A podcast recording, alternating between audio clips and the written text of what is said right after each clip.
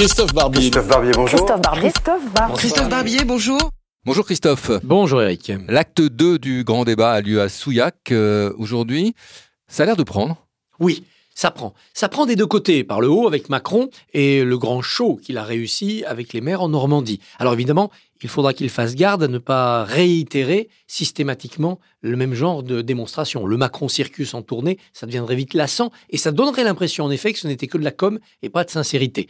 Donc il faut qu'il change la forme à chaque fois dans son dialogue avec les maires. Moi j'attends avec impatience Macron en Corse parce que là, des tas de problématiques vont se mêler aux revendications classiques. Mais ça prend aussi sur le terrain avec les initiatives des citoyens qui organisent des petits grands débats, si j'ose dire. J'ai vu la liste des 227 qui étaient avant-hier enregistrés sur le site, et les Français de Zagreb ont organisé quelque chose à l'étranger. Il y a une réunion prévue au presbytère de Saint-Briac, en Bretagne.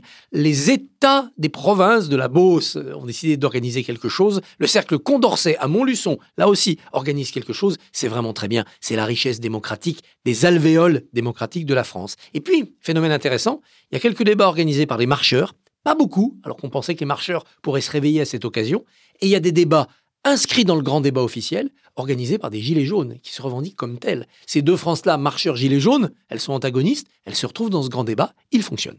Jusqu'à Marine Le Pen, qui euh, dit qu'elle allait jouer le jeu, c'est quand même très étonnant. Eh oui, après avoir critiqué, Marine Le Pen ben, fera une participation, les Républicains aussi, même l'Association des maires de France, qui a claqué la porte en ne voulant pas du tout avoir à organiser quoi que ce soit, bah, rentre par la fenêtre en expliquant qu'il y aura là aussi une contribution écrite. On ne peut pas fuir la démocratie. Et quand il y a un moment démocratique, une élection, un référendum, un grand débat, ceux qui veulent participer à la vie collective, notamment les partis politiques, sont obligés de participer, quel que soit l'organisateur. C'est un moment républicain.